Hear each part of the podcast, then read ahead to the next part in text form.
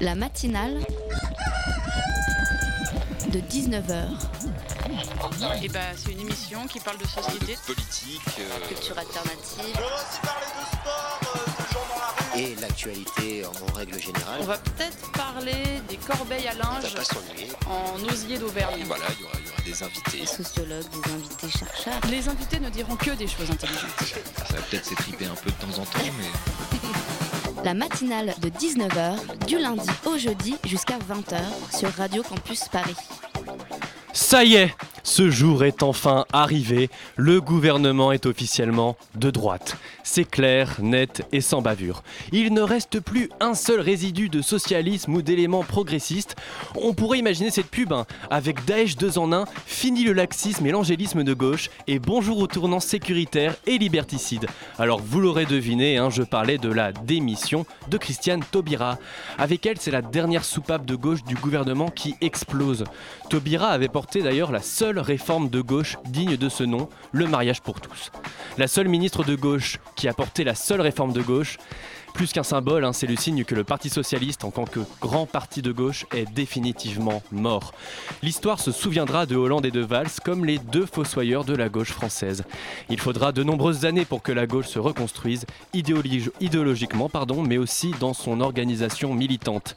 Mitterrand avait enterré le socialisme, Hollande enterre la gauche. Ce soir, je n'ai qu'une seule chose à dire, la gauche est morte, vive la gauche La matinale de 19h, le magazine de Radio Campus Paris.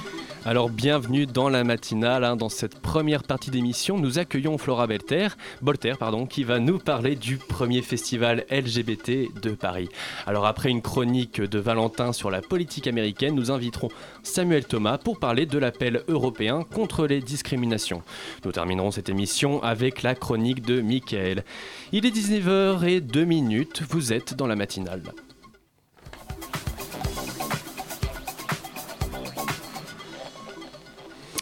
Alors, le centre LGBT de Paris-Île-de-France organise sa première édition du Festival des cultures LGBT du lundi 25 janvier au lundi 15 février 2016. Il y aura des concerts, des spectacles, des projections de films, des expos, des conférences.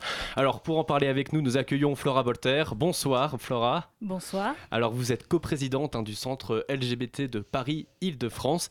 Alors, euh, évidemment, euh, la première question, elle est un peu euh, en rapport avec l'actualité. Christine Taubira a annoncé sa démission ce matin. Euh, Est-ce que vous avez une réaction particulière par rapport à cette démission?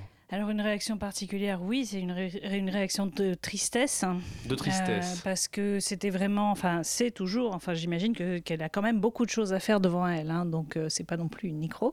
Mais, euh, mais je trouve ça dommage qu'elle quitte le gouvernement parce que c'est quelqu'un qui avait été particulièrement euh, en pointe et pugnace et, et intelligente lors du débat sur l'ouverture du mariage pour tous et euh, au couple de même sexe donc et c'est vraiment euh, quelqu'un qui nous avait beaucoup marqué à ce moment-là. Donc c'est une mauvaise nouvelle. Oui, c'est un peu une mauvaise nouvelle. Enfin, ce qui est aussi, par contre, il y a une bonne nouvelle dans tout ça, c'est que euh, c'est que les gens qui ne l'aiment pas ont organisé une manifestation, euh, un pot pour euh, son départ. Oui, il y a un événement Facebook. C'est ça, J'ai pu voir ça. qui est Ah, assez, ah oui. assez fascinant. Donc ça, ça nous dit bien d'une de manière assez claire et nette que c'est ils sont juste mus par la, la haine et la vengeance, hein, on va dire. Donc euh, On a des informations sur cet euh, événement Facebook, un peu les- le- Non, le, mais- profil des, des personnages qui organisent ça? Bon, c'est un événement fictif. hein. C'est ce genre d'événement Facebook qu'on retrouve souvent lors d'une démission. On avait eu le même pour Jean-François Copé, même si c'est un autre registre. Mais euh, la plupart du temps, ces personnes-là sont des personnes désenchantées de la gauche. Et comme Christiane Taubira représente la gauche aux yeux de l'opinion publique, c'est la première euh, personne qui va euh, susciter de telles, re- de telles réactions. en Alors fait. j'avais oublié de préciser Farah, qui est journaliste à la rédaction de Radio Oui, oui, Campus Paris. J'avais oublié de te présenter Farah, mille excuses. Donc ah oui, vous avez quand même employé le mot de tristesse, c'est quand même Oui. euh, c'est quand même assez fort. Alors euh, deux ans et demi après le, le vote euh, du mariage pour tous, euh, est-ce que vous avez l'impression que le débat il s'est un peu apaisé en France autour de cette question du mariage qui avait fortement clivé à l'époque, euh, ou est-ce que au contraire les oppositions sont toujours aussi fortes? Alors, il y a deux choses. Je pense qu'il y a une polarisation, d'une part, mais euh, qui était déjà un peu en cours avant. Qui a été un peu facilité par, par cette affaire de mariage et qui fait qu'on a une opposition au mariage pour tous, à l'égalité, à l'égalité des droits finalement entre homo et hétéro, que ce soit des couples ou des personnes. Euh, qui, euh, qui maintenant est très radicale et très enfermée. Elle est dans des tranchées. Elle est partie pour une guerre de tranchées, elle est partie pour durer. Mais par contre, je crois qu'il y a beaucoup de gens qui se sont rendus compte que le ciel ne leur était pas tombé sur la tête et que finalement euh, bah, la société la société bouge mais leur vie est restée un peu la même et que et que finalement c'est pas si mal que ça cette affaire. Donc, on peut euh, d'ailleurs citer Valérie Pécresse qui à l'époque était euh, une opposante du mariage euh, pour tous et qui maintenant est présidente de la région Île-de-France. Absolument. Comment ça se passe les relations avec elle? Alors pour l'instant, son élection est quand même très récente, hein, donc euh, pour l'instant, nous n'avons pas particulièrement, euh, nous n'avons pas particulièrement eu d'échanges avec elle. Euh, je sais que beaucoup d'associations attendent, enfin voilà, vont, voir, sont un peu circonspectes en attendant les premières interventions et les premières, voilà, sur ces genres de questions et sur les questions notamment de santé, puisque la région est très investie sur les questions de santé. Euh, qui sont connexes aux questions LGBT. Et donc, elle est très attendue pour voir exactement ce qui va se passer. Enfin, elle est attendue au sens où on, attend voir. Vous, pensez, vous pensez qu'il peut y avoir des, euh, on va dire des euh, des modifications pour, enfin, on va dire pour euh, les, au niveau des subventions, des financements euh, dans les lycées notamment. Vous pensez qu'il peut y avoir des, attaques contre le, ce, qui est déjà en place actuellement?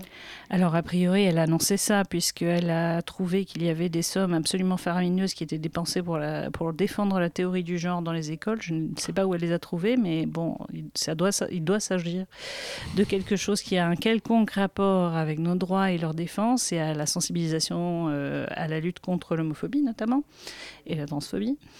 Euh, et donc, euh, voilà, donc on, on, verra bien exactement où elle, euh, ce qu'elle compte exactement couper et si ça se passe, si ce sont les interventions par exemple dans les lycées, parce qu'il y a beaucoup d'associations qui interviennent de fait, des associations qui défendent Vous nos droits. aussi, en tant que coprésidente du, du, centre LGBT, le centre LGBT intervient dans les lycées?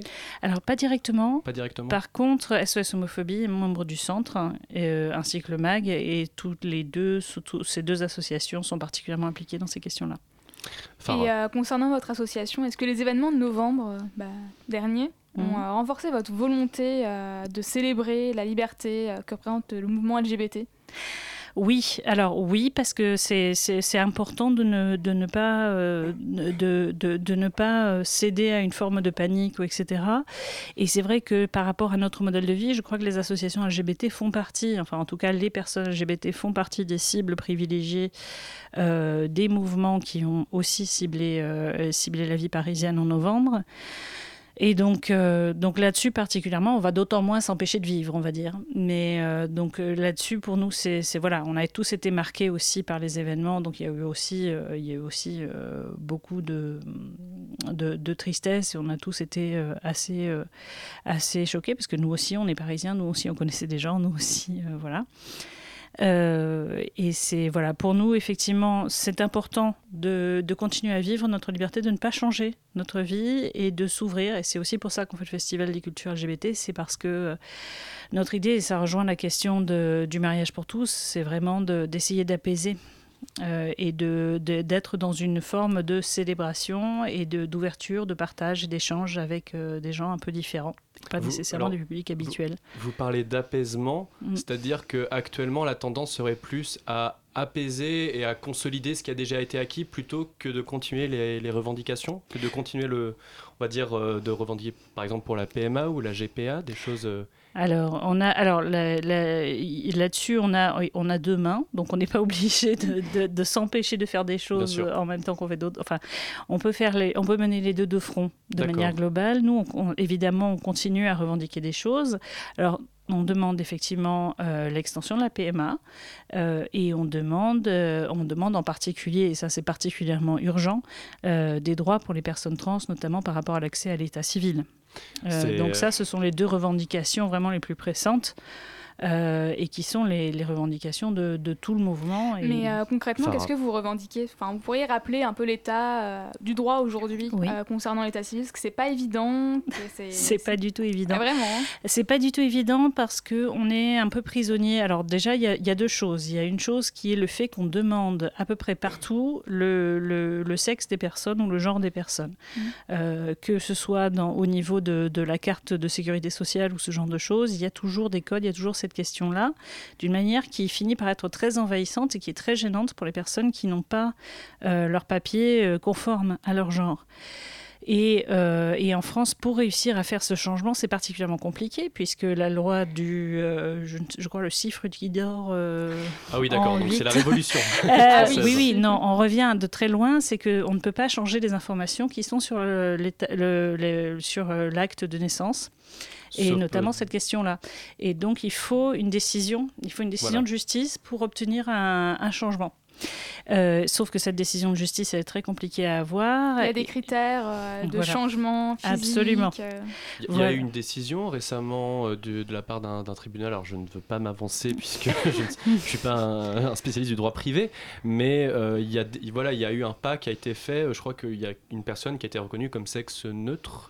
Alors oui, alors, je ne sais, ça, alors je ça, sais, il y a plusieurs questions. Il y a, hein. il y a, il y a, oui, oui, non, c'est vrai, mais tout ça, c'est aussi très compliqué parce qu'il y a aussi la question des personnes intersexes et la question du troisième genre, d'une certaine manière, puisque ah, oui, il, y a, oui. il, y a, plusieurs questions. Il y a la question de pouvoir réussir le changement à euh, remplacer le mot femme par le mot homme ou remplacer le mot homme par le mot femme, etc. Oui. au niveau du, du critère, sans créer de troisième ce... catégorie. Voilà. Et il y a la question d'une troisième catégorie, effectivement. Ce qui serait pas mal déjà du point de vue du droit, ce serait qu'on se débarrasse de cette, de cette notion qui, qui, la plupart du temps, n'est pas utile mmh. et qui peut briser et porter atteinte un peu à la, aux, aux, personnes dans certains contextes, notamment dans des contextes de travail. Il y a déjà eu des. La, la, la Cour européenne des droits de l'homme a déjà fait des remarques à la France à ce sujet. Et euh, dans le domaine carcéral aussi, c'est un problème. Oui, tout à fait, tout à fait. Et c'est euh, voilà donc pour, la première question déjà au niveau de la plupart des personnes, euh, des, personnes transgenres, euh, c'est déjà la, reconnaissance du changement qui soit facilité, qui n'implique plus des questions particulièrement, enfin déjà qui n'implique plus nécessairement des interventions chirurgicales stérilisantes et ce genre de choses, ce qui est un petit peu la situation à l'heure actuelle, puisque pour obtenir des papiers, il faut passer par tout un processus où il y, a beaucoup, il y a vraiment une emprise de l'État sur la personne et sur le processus et sur l'aspect vraiment charnel, physique de la personne par cette question-là.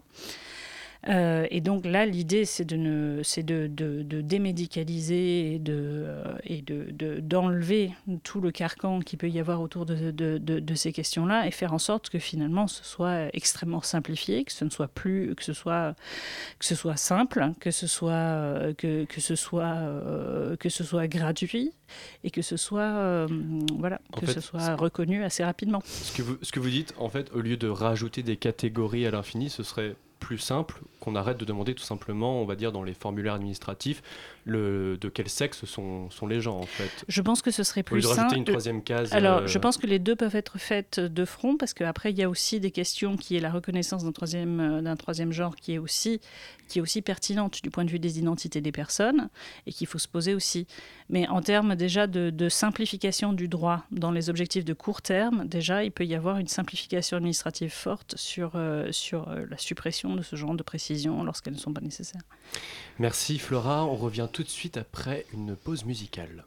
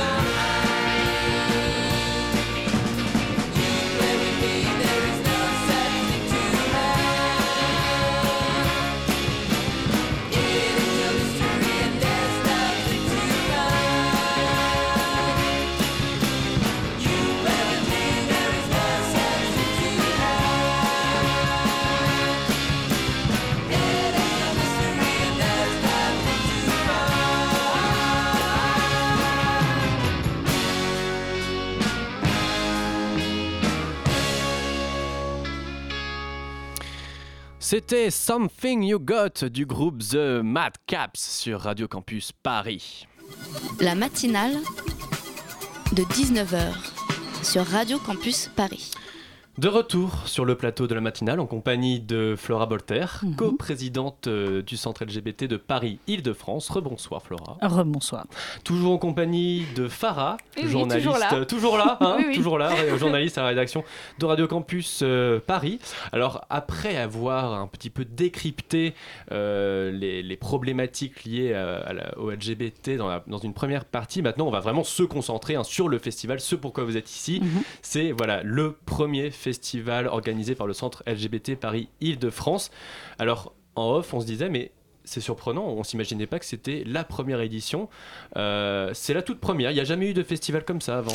Alors, il y a énormément de choses différentes. Il y a un- un- une vitalité euh, artistique et culturelle qui est très forte à Paris, notamment LGBT. Donc, il y a des festivals qui existent, mais ce ne sont pas des festivals. euh, Enfin, la spécificité de ce festival, c'est vraiment d'être ouvert à toutes les formes d'expression artistique, d'être ouvert à des publics très différents et vraiment tous les publics, en particulier ceux qui ne connaissent pas particulièrement les questions LGBT ou les cultures LGBT, et d'être ouvert à tout niveau, euh, tout niveau de pratique, que ce soit des amateurs ou des professionnels, que ce soit des associations, que ce soit euh, des personnes individuelles qui viennent de Paris et d'ailleurs, euh, en Ile-de-France, en France. Pourquoi pas ailleurs On a aussi des artistes qui ne sont pas français. Oui, voilà, faut, faut, Mm. faut signaler que c'est euh, un festival ouvert, euh, mais euh, triplement ouvert, c'est-à-dire déjà Absolument. ouvert à tous les niveaux professionnels ou amateurs, français, étrangers, euh, homo, hétéro, enfin tout le monde peut venir. hein. C'est une grande Tout auberge espagnole euh, de la cause. C'est-à-dire qu'en fait, la seule chose qui fait le, le- le trait commun dans ce festival, c'est la question de la visibilité LGBT. Euh, donc visibilité, ça peut être une visibilité des thématiques, hein, pas nécessairement des personnes qui portent des projets. Ça peut être un, un projet concernant des thématiques LGBT.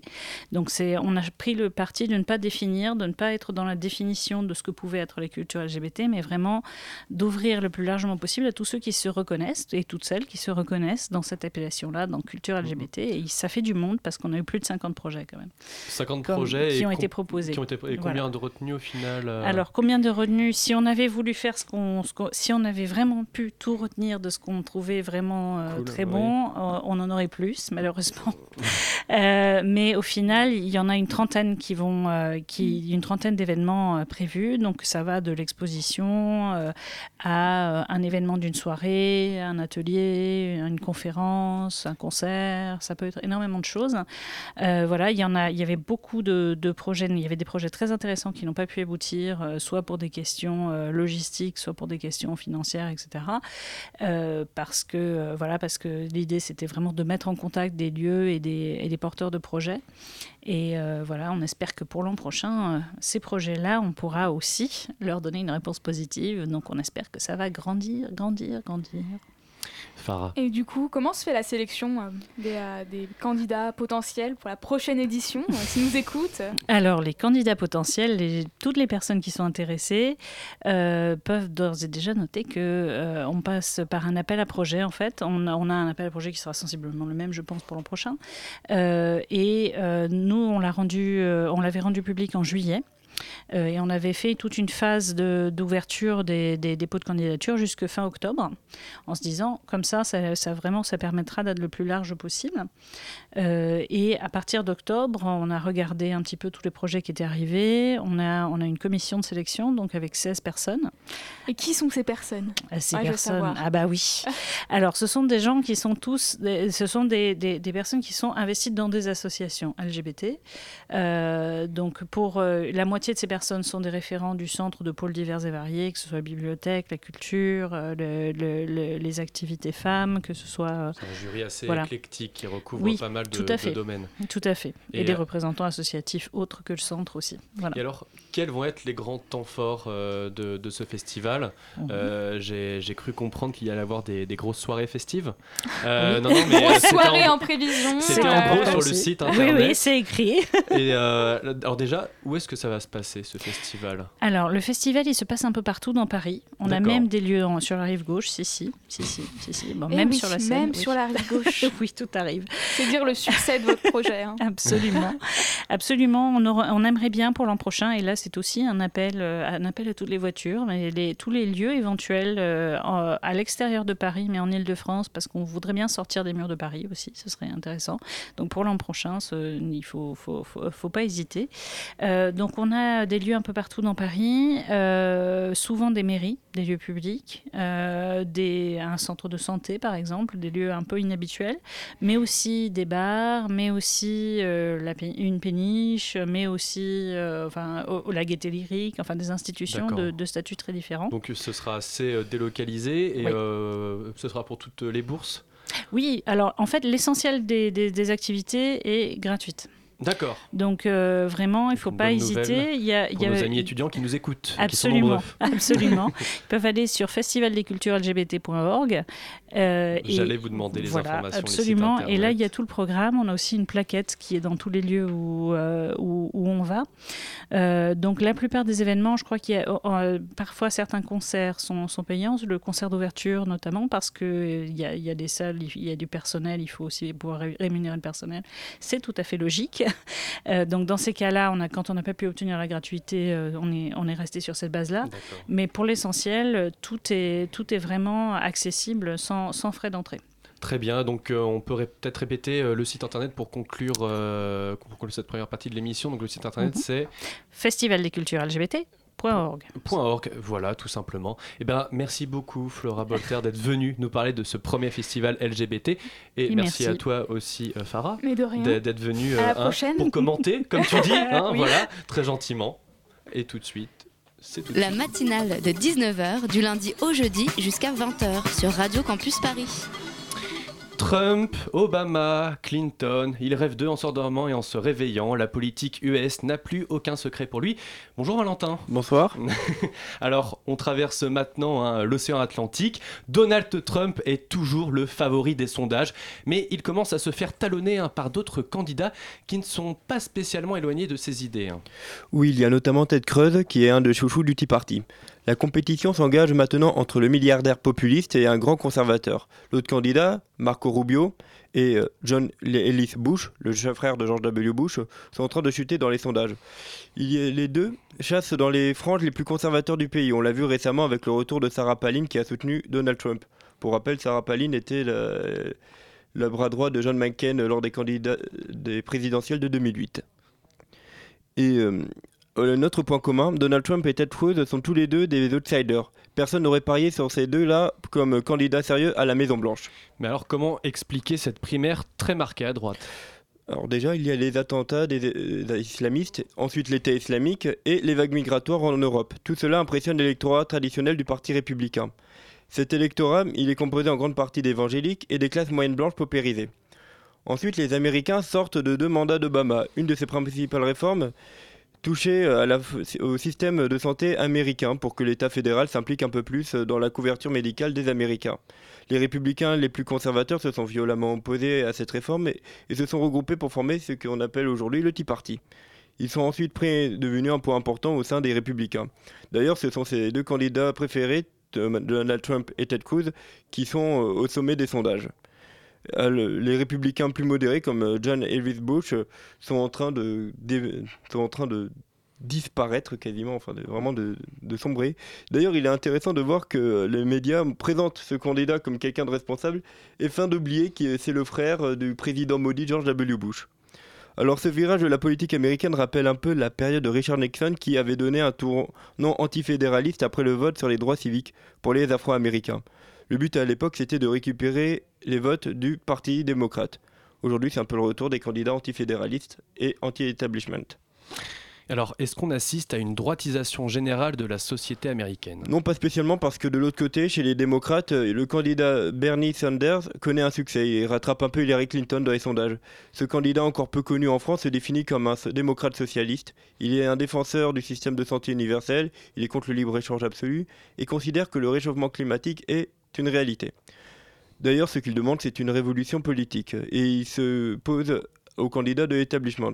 En fait, aussi bien chez les républicains que chez les démocrates, il y a un souhait profond de renouvellement de la classe politique. Alors les modérés auront quand même le droit à leur candidat car Michael Bollemerg se présente en indépendant. Et voilà. D'accord, et donc euh, eh ben, merci beaucoup Valentin pour cette fine analyse euh, de, la, de la politique américaine, hein, ou plutôt états-unienne, hein, comme on devrait dire, hein, parce que l'Amérique c'est pas seulement les États-Unis, mais je m'emballe. On se retrouve après une petite pause musicale. Spent days in subby light crawling on my skin, crawling up and down. But then you dove and whirled around and dug and shoveled and drove it on down. How, how, how, how, how, how, how, how, how, how, how, how, how,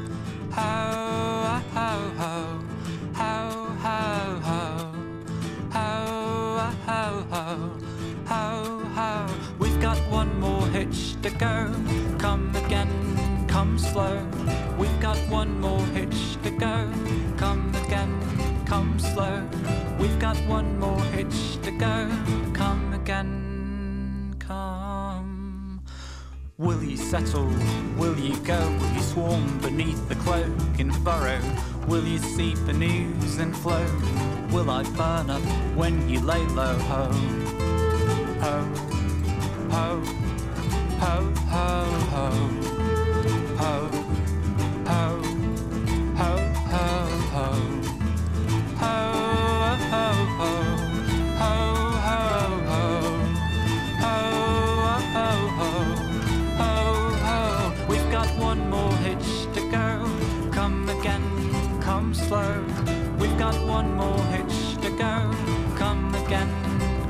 We've got one more hitch to go. Come again, come. Ye have wasted subtly the light you shed on my skin and to bring me down. But oh, you'd rather spin it out and dig and shovel and carry on down. How, how, how, how, how,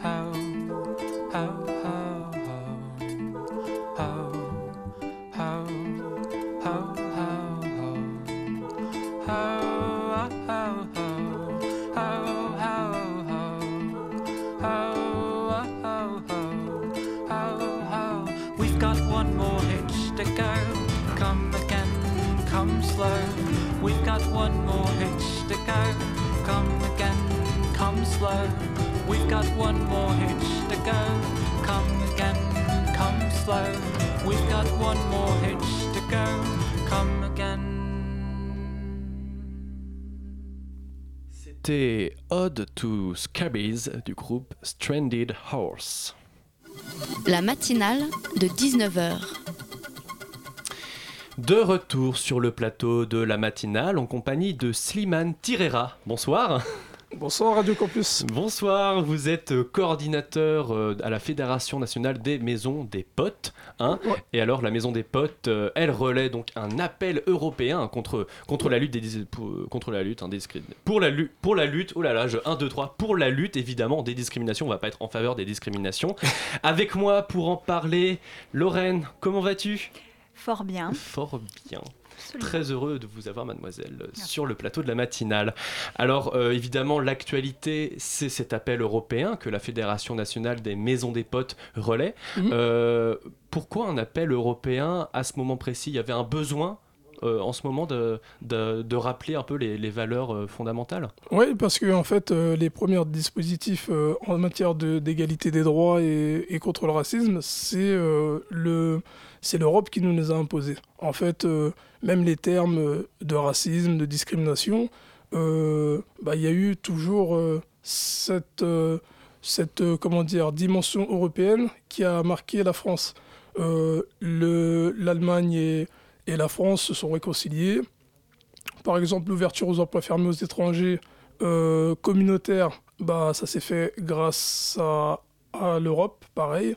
Et du coup, ben, on met la pression sur les organisations euh, européennes pour qu'elles puissent sortir des choses et aider à notre compréhension sur les discriminations au niveau européen. Lorraine. ce que vous dites dans, dans, cet appel en préambule, c'est que donc les, les résidents euh, non européens étrangers représentent 30, 30, millions de personnes, ça fait grosso modo 6% de la population, et vous défendez l'idée que c'est une chance pour notre continent en termes de renouvellement démographique et que du coup il faut mettre en place des mesures pour les accueillir. Est-ce que vous pouvez un petit peu nous dire concrètement dans cet appel, qu'est-ce que vous demandez euh, aux autorités européennes? Bah, Ce qu'on demande aux autorités européennes et euh, à la France, c'est euh, d'accueillir plus de migrants parce que la France a les capacités elle a toujours une capacité d'accueil historique.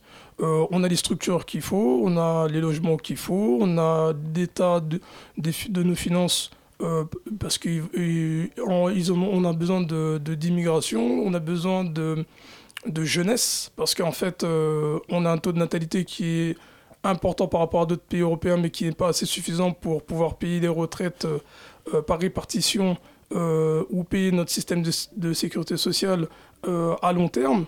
Euh, des rapports euh, du corps euh, le disent très bien. Et on voit que ceux qui sont avec des titres de séjour ou qui sont sans papier, bah, quand ils travaillent, bah, indirectement et directement, ils payent une TVA ou ils payent des choses qui vont directement dans les caisses de l'État sans être reconnus.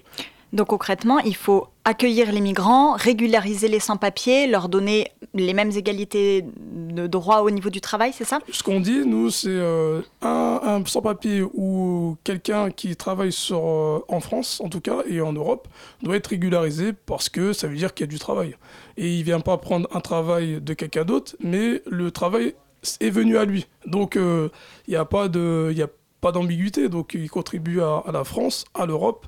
Et euh, du coup, bah, on se dit, bingo. Et du coup, le, sondage Louis Harris euh, sur ces questions de régularisation de, de travailleurs sans papier ou sur l'ouverture des emplois fermés aux étrangers est positif dans le sens où il y a une demande de, euh, d'égalité avec les migrants. On le voit que c'est vrai que on voit à Calais que c'est compliqué, etc. Mais il y a quand même des forces positives. Oui, ce qui est assez surprenant dans ce sondage, c'est qu'il vient un peu à rebrousse-poil de l'opinion qu'on a des Français comme des éternels racistes. Là, on voit que sur des questions assez importantes, souvent il y a une majorité de Français qui sont prêts à faire un pas euh, dans une meilleure égalité entre les Français et les étrangers. C'est un peu surprenant. C'est surprenant, mais euh, vous souvenez-vous de, de ce qui était l'accueil des étrangers? Dans nos réseaux locaux des maisons des potes, on est dans les quatre coins de la France, euh, bah, il y a eu un élan de solidarité euh, en destination des migrants. Il y a beaucoup eu de dons au secours catholique, au secours populaire, etc. Et même dans nos réseaux, de vêtements, de dons, etc. Et euh, personne s'en est aperçu, mais il y a eu un élan de solidarité. Mais on parle toujours dans, dans des trucs, des effets de com ou des effets de tribune politicienne. C'est beaucoup moins médiatisé que par exemple quand à Calais, euh, quelqu'un sort un fusil euh, contre, euh, contre les, les, réfugiés. Et quand on apprend que c'est en fait un néo-nazi, après, l'effet médiatique, ça marche parce qu'en termes d'audience, c'est bien, mais derrière, il y a des personnes qui soutiennent les migrants et, et ça, c'est important. C'est un sondage Blue Harris, très sérieux. Euh, commenté par euh, la, le, très bien commenté. Et, Justement, je vous donne quelques précisions euh, sur ce sondage. Donc, c'est une enquête qui a été réalisée en ligne entre les, en décembre 2015, donc c'est relativement euh, récent. Donc c'est un sondage que vous avez fait auprès d'une population, enfin d'un échantillon représentatif à la fois en France, en Angleterre, enfin, au Royaume-Uni et en Espagne, euh, avec du coup l'idée de voir quelle était l'opinion vraiment concrètement des, populations sur différentes thématiques. Donc je vous donne quelques, quelques chiffres.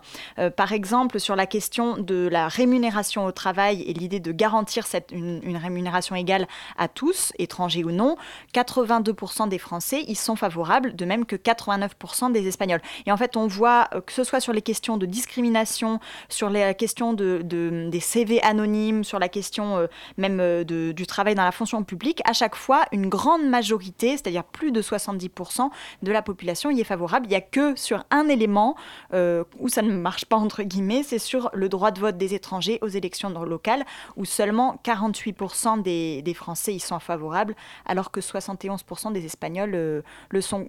Qu'est-ce que ça vous inspire, vous, ces résultats? Bah, Moi, ça m'inspire qu'il y a de l'espoir, dans le désespoir. On voit beaucoup de choses euh, qui se passent mal. Euh, les polémiques sempiternelles sur les déchéances de nationalité, des choses, des reculs sur les discriminations, etc. Donc on voit que les Français sont en quête d'égalité. C'est un peuple qui a toujours aimé l'égalité, aimé la fraternité et aimé la liberté. ce sondage, il été sorti juste après le second tour des élections régionales juste après aussi les attaques de Paris. Donc ça veut dire qu'il y avait un contexte qui n'était pas du tout favorable. Et les questions, comment elles sont écrites, c'est pas une fable euh, mourade, euh, machin. Non, c'est brut.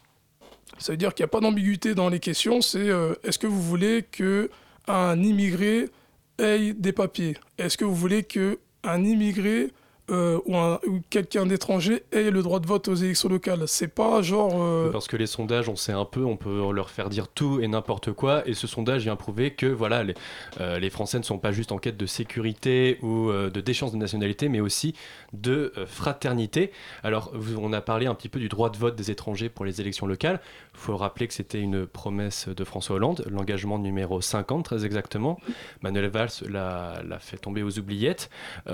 pourquoi est-ce que ce droit de vote pour les étrangers aux élections locales, pourquoi est-ce que c'est fondamental, selon vous? Bah Pour nous, c'est une question historique, 30 ans, euh, plus de 30 ans même, euh, une question de dignité, euh, des générations qui se sont succédées qui n'ont pas eu le droit à leur voix. Et là, ils ont des titres de séjour, ils, ont, ils sont là depuis très longtemps et ils méritent d'avoir leur voix au chapitre.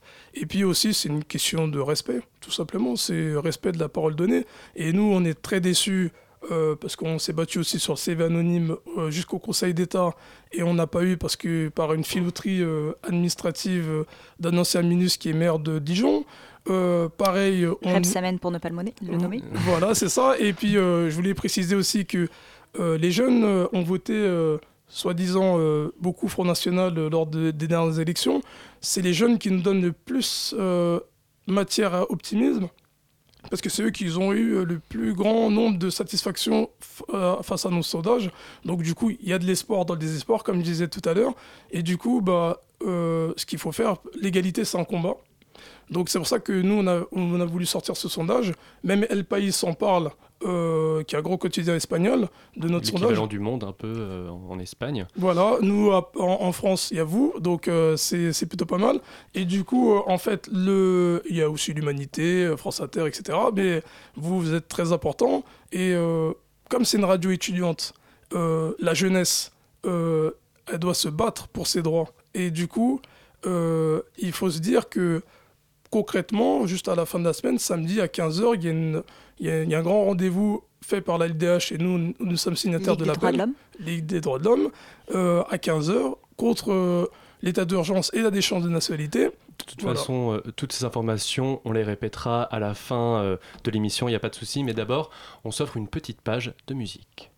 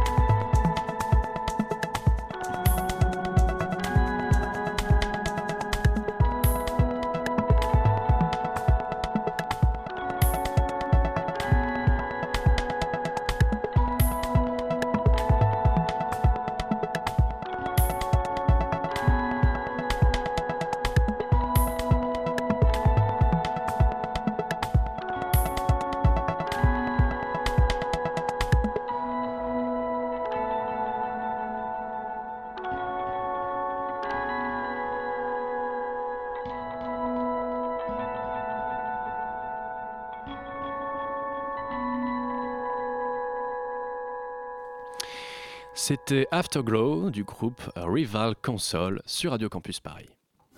La matinale de 19h, le magazine de Radio Campus Paris. De retour sur le plateau de la matinale en compagnie de Slimane Tirera, coordinateur de la Fédération nationale des maisons des potes. Rebonsoir Slimane. Bonsoir l'équipe. Toujours en compagnie aussi de Lorraine, journaliste à la rédaction de Radio Campus Paris. Oui, oui, oui. Et Lorraine, tu avais une question. Alors, tu voulais attaquer. Juste avant euh, l'interruption musicale, on est en train de parler de, de droit de vote des étrangers et finalement, ce qu'on s'est rendu compte, c'est que cet engagement de François Hollande pendant la campagne électorale, aujourd'hui, qu'est-ce qu'on n'a plus ça et qu'est-ce qu'on a à la place? On a cette réforme constitutionnelle qui arrive avec la déchéance de nationalité, euh, qui suscite beaucoup de, réactions, beaucoup de débats. Enfin, pas tant finalement, on voit qu'il y a une espèce d'unanimité dans la classe politique et finalement, votre appel et votre sondage arrivent un peu comme euh, un pavé dans la mare.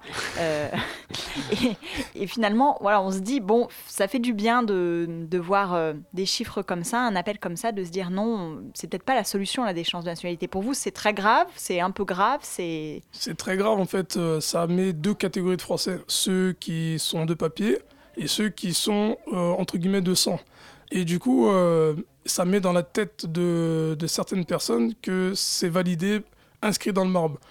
Il y a eu euh, des légères, euh, on va dire, modifications ce matin, mais c'est la même chose. En fait, euh, ils sont passés par des, des raccourcis, mais en fait, c'est exactement la même chose. Mettre le principe de division des Français de 100 000 générations et de une génération un Français est un Français tant qu'il est sur le, territoire français, c'est un Français. Et euh, après, on, on, ce qu'on dit, c'est qu'on veut la sécurité pour, pour la France, on veut qu'il n'y ait pas d'attentats, on veut que les gens vivent bien. Mais euh, euh, si on était en état normal, s'il n'y avait pas tout ce qui s'est passé ces derniers temps, jamais cette question se serait posée. Et c'est ça le problème, c'est qu'on sait que l'opinion est chancelante parce qu'ils ont peur. Et on ne peut pas jouer indéfiniment sur la peur parce qu'on va créer des situations graves dans ce pays. Et on voit bien qu'au sein du gouvernement, c'est cette ligne dure qui l'a remporté, la ligne de la sécurité. D'ailleurs, ce matin, euh, par rapport à la déchéance de nationalité, on a appris la démission de, de la ministre de la Justice, Christiane Taubira. Euh, Est-ce que pour vous, c'est euh, un coup de frein à la lutte contre les, les discriminations? Je dirais que déjà, euh, la lutte contre les discriminations ne se portait pas bien. Alors, euh, avec euh, la, la, la, démission de Christiane Taubira, c'est euh, plus clair. C'est, ça devient plus clair. C'est-à-dire qu'on sait que ce n'est pas leur priorité. Et que ça ne sera pas leur priorité jusqu'à la fin de, du quinquennat. Jean-Jacques Urvois, ça n'inspire pas tellement de, de confiance? D'après ce que j'ai compris, c'est un bonhomme de droit, mais il ne fera rien pour les discriminations. Et vous, du coup, à la maison des potes, euh, donc vous êtes une fédération d'associations au niveau national et vous luttez, vous avez fait justement de la lutte contre les, les discriminations, euh, votre cheval de bataille depuis, euh, depuis un certain temps, je ne sais plus combien de temps, ça, depuis 1989. Exactement. Alors, qu'est-ce que concrètement vous mettez en place justement pour faire avancer, puisqu'on voit que sur le champ politique, si on s'en remet simplement à nos députés, à nos sénateurs et à notre gouvernement, ça, ça avance très lentement. Ça dépite un peu. Hein, bah, en fait, euh, bah, pas plus tard que tout à l'heure, on était au TGI, euh, au tribunal de grande instance de Paris, où euh, on a gagné contre Paul-Marie Couteau qui avait dérapé sur les Roms. Euh, on met en place aussi euh, dans, les quartiers SOS Stage euh, une action qui aide les jeunes en lycée professionnel à avoir des stages qualifiants et avoir leur bac et avoir un vrai métier qualifiant. On a un magazine où on valorise les initiatives locales, que ça peut aller du club de taekwondo qui emmène des jeunes à aller à Turin pour voir autre chose que leur quartier de la Villeneuve, où on a des personnes qui créent des actions euh, sur la laïcité, sur les valeurs de la République, euh, qui empêchent des personnes d'aller dans la délinquance ou dans la radicalisation. Ça, c'est concret, ça, c'est des actions concrètes que chacun euh, peut faire, des médias locaux, des gens qui peuvent s'exprimer, des gens qui peuvent s'exprimer par le sport, par la culture, par beaucoup de choses, par la, lecture. Je sais qu'ici, il y a, y, a, des personnes ici qui, qui aiment bien lire, qui aiment bien la littérature, et du coup, revaloriser tout ça. Et du coup, nous, on fait des actions concrètes, euh, certes pas médiatisées, mais qui font du bien au tissu social local. Et alors ces actions de, terrain, elles vous permettent de voir un petit peu la, réalité. Euh, et vous avez dit que depuis 89, ces maisons des potes existent. Entre 89 et 2016, euh, c'est quoi la tendance de fond? C'est une, amélioration des, conditions, de, enfin de l'égalité, de l'égalité réelle, ou au contraire, euh, c'est une dégradation lente mais certaine de, l'égalité entre les gens? En fait, c'est une dégradation euh, dans la cause antiraciste. Il y a des avancées, il y a des générations qui passent, qui sont, qui, devenues classe moyenne. Il y a des gens qui sont chefs d'entreprise. Il y a des gens qui, sont dans le monde des affaires, de culturel, sportif assez important. Il y a des hommes politiques euh, issus de, des banlieues ce qui pas et qui sont députés, etc. Même s'ils sont très peu nombreux, euh, on peut le déplorer. Comme euh, en Espagne, Podemos a, mis des dreadlocks dans l'Assemblée espagnole c'est un rêve. Donc il euh, y a eu des choses, il y a des choses qui sont positives, mais sur la lutte contre les discriminations, c'est encore une question taboue, surtout la discrimination ethno-raciale. C'est-à-dire euh, ce qu'on combat euh, aussi judiciairement, parce qu'on a, on a des avocats qui font plier des, des, On a fait plier le, le GIREP, le plus grand bailleur en Ile-de-France, parce qu'ils avaient dit qu'il y avait trop de noirs dans cette tour, etc. On fait plier, on petit à petit par des actions judiciaires aussi. je vais me faire l'avocat du diable, mais c'est Manuel Valls en janvier qui avait parlé d'apartheid social et ethnique. Euh, vous, si, euh, si, je comprends bien, donc euh, le, la, les discriminations ethno-raciales sont une réalité, évidemment elles existent. Mm. Qu'est-ce qu'on peut faire pour lutter contre elles? Est-ce qu'il faut des statistiques ethniques par exemple? Parce que les propos de M. Manuel Valls, on peut que être d'accord euh, après, le terme apartheid, euh, c'est un peu fort. On, dit ghettoisation. Mais il dit des mots, il n'y a pas d'effet d'annonce. C'est des effets d'annonce, pardon. Il n'y a pas de proposition concrète. Nous, ce qu'on veut, c'est la réelle mixité sociale. C'est-à-dire que comment ça se fait qu'à Montpellier, il y ait 80% de, dans des quartiers de, de maghrébins et il n'y a pas de mixité? Comment ça se fait que dans des tours, il y il y a des villages entiers euh, issus de subsahariens ou d'Asie ou etc. Euh, comment ça se fait? Comment ça se fait que dans des communes, il y a 7% de, logement social? Comment ça se fait qu'il n'y a pas de classe moyenne dans nos quartiers? Comment ça se fait? Et ils demandent ça, les, Français, ils demandent à ce qu'il y ait un mélange, euh, que ça discute. On est en cohabitation en fait. En tout cas, ce que, ce que vos propos et le sondage montrent, c'est qu'il y a un véritable décalage, même un fossé, en fait, finalement, entre le terrain, entre ce qui peut se passer sur le terrain, entre même la vie et, et la vie des, des, des, gens, des personnes qui sont finalement très tolérantes, mmh. euh, et les politiques qui sont mises en place depuis des années qui ne vont absolument pas dans ce sens-là. C'est assez impressionnant, en fait, finalement, ce, fossé qu'il y a entre les deux. Et finalement, moi, je me dis, euh, votre appel, euh, vous demandez des choses qui, certes, ont un écho au sein de la population, mais qui, moi, me paraissent irréalisables d'un point de vue politique, que, ce soit le droit de vote des étrangers, la régularisation des sans-papiers. On voit bien que même la mise en place des CV anonymes, finalement, euh, n'a pas pu se faire. Bon, je sais bien qu'il faut garder de l'espoir et être optimiste, mais euh, je peux pas m'empêcher de me dire, euh, on est quand même mal barré, quoi. Moi, je vais vous donner l'exemple des CV anonymes pour vous dire que la société civile est, capable de le mettre en place. Quand un patron, comme le patron d'AXA que je, salue, euh, qui a mis en place sans avoir eu besoin d'une loi pour le faire, les CV anonymes, c'est-à-dire que l'initiative privée, nous on croit à l'initiative privée, on croit aux groupements, aux associations, aux entreprises qui jouent le jeu de, des plans antidiscrimination. Moi, je n'entends rien de l'État. J'attends rien de M. Valls.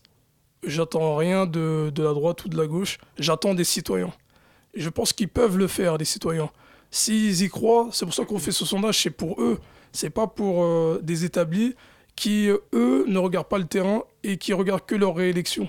Et du coup, nous, on se dit, avec ce sondage, de dire le CFNIM, c'était possible si les, si les citoyens se mobilisaient plus. Et du coup, nous, on se dit, qu'en faisant des actions de terrain, en mettant la pression, en faisant des expérimentations, un jour ou l'autre, le politique va le prendre. Et un jour ou l'autre, ce système euh, politique, basé sur de bas en haut, va être euh, de haut en bas, pardon, va aller de bas en haut.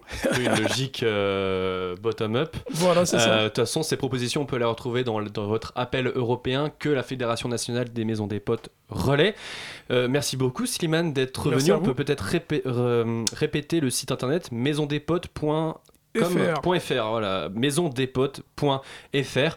Et merci à toi aussi, Lorraine, d'avoir co-interviewé cette euh, merveilleuse entrevue. De rien, et merci. Merci. La matinale de 19h, le magazine de Radio Campus Paris. Du lundi au jeudi jusqu'à 20h. Salut Mickaël Alors, Salut Victor Comme chaque semaine, c'est parti pour un coup de projo sur une actualité des associations étudiantes. Alors aujourd'hui, tu nous présentes deux associations de la Sorbonne, en commençant par le tremplin Sorbonne Live. C'est bien ça Victor, on va commencer avec le tremplin Sorbonne Live donc. C'est un concours organisé par le service culturel de l'Université Paris-Sorbonne et un groupe d'étudiants du Master 1 d'administration et gestion de la musique. Il donne l'occasion à des musiciens qui étudient dans l'un des 11 établissements membres de Sorbonne Université de se produire sur la scène du FGO Barbara le 13 avril prochain. En fait, cette soirée sera une finale à l'issue de laquelle sera désigné le lauréat 2016. Donc que vous soyez musicienne ou musicien, chanteuse ou chanteur, en groupe ou en solo, n'hésitez pas à proposer votre projet musical, que ce soit de la pop, du rock, de la chanson, de l'électro, du jazz, du rap, etc. Sorbonne Live se veut être un tremplin de musiques actuelles. Et alors, le lauréat, qu'est-ce qu'il remporte? Alors déjà, le service culturel donnera aux quatre finalistes l'opportunité de répéter dans les studios du FGO Barbara avant le concert. Puis, il y aura différents prix décernés. Le vainqueur du prix du public pourra jouer à l'Imaginarium Festival en mai près de Compiègne. Ensuite, le gagnant du prix des associations aura l'occasion d'évoluer sur scène au Sorbonnal 2016. Le lauréat du prix du jury bénéfi- bénéficiera quant à lui d'un accompagnement artistique professionnel proposé par le FGO Barbara. Et enfin, l'équipe du Bicet Label offrira la captation de la prestation scénique au groupe qu'elle aura préféré. Et alors, jusqu'à quand est-ce qu'on peut envoyer son projet musical? Alors, jusqu'à maintenant, la date limite était le 1er février, mais les organisateurs ont décidé de la repousser au jeudi 5 à minuit, c'est-à-dire qu'il vous reste donc une semaine pour participer. Sinon, Alors- vous retrouverez toutes les infos sur la page web de l'émission. Alors, tu voulais aussi euh, nous parler de l'association du Master Affaires européennes de la Sorbonne. Exactement. Cette association composée des étudiants de ce master a non seulement pour but de donner de la visibilité à cette formation et favoriser l'accès à l'emploi de ses étudiants, mais souhaite aussi promouvoir l'Union européenne, son identité et une citoyenneté active. Pour cela, elle publie deux fois par année une revue qui s'appelle Barbarie. Elle intervient dans le milieu scolaire dans le cadre de son projet UE à l'école et elle organise des conférences. Parmi ces conférences, il y a une conférence annuelle plus importante que les autres. Celle-ci aura lieu le jeudi de la semaine prochaine à 18h à la Maison de l'Europe de Paris. Elle portera sur la défiance grandissante des citoyens européens envers l'Union européenne. De grandes personnalités seront présentes, parmi lesquelles le dessinateur de presse Plantu ou encore la députée européenne socialiste Pervenche Berès. Pour toutes les infos concernant cette conférence, je vous invite également à consulter la page web de cette émission. Eh ben, merci beaucoup, Mickaël, pour cette euh, chronique. J'espère que ça incitera des gens à, à se présenter à ce concours de la Sorbonne. En plus, la Sorbonne, hein, c'est- pas de la merde, comme on dit. Euh, ben, merci, en tout cas, pour ces informations. C'était vraiment la réflexion pourrie de fin d'émission. Euh, ben, merci à tous de nous avoir écoutés. Je crois qu'après, c'est Extérieur Nuit. Oui, c'est ça. C'est ça Alors, de quoi vous allez nous parler ce soir? Alors, on va parler de séries d'abord avec la nouvelle série de Canal+, la nouvelle série allemande de Canal+, Deutschland 83, puis on reviendra sur Bang Gang, Creed et Le Garçon et la Bête. Eh bien, vous savez ce qu'il vous reste à faire, chers auditeurs. Restez à l'écoute de Radio Campus Paris. Pour la matinale, on se retrouve demain à la même heure, à 19h. Et quant à moi et à nous, nous vous disons euh, bonne soirée et puis bisous, hein, voilà, tout simplement. Allez, salut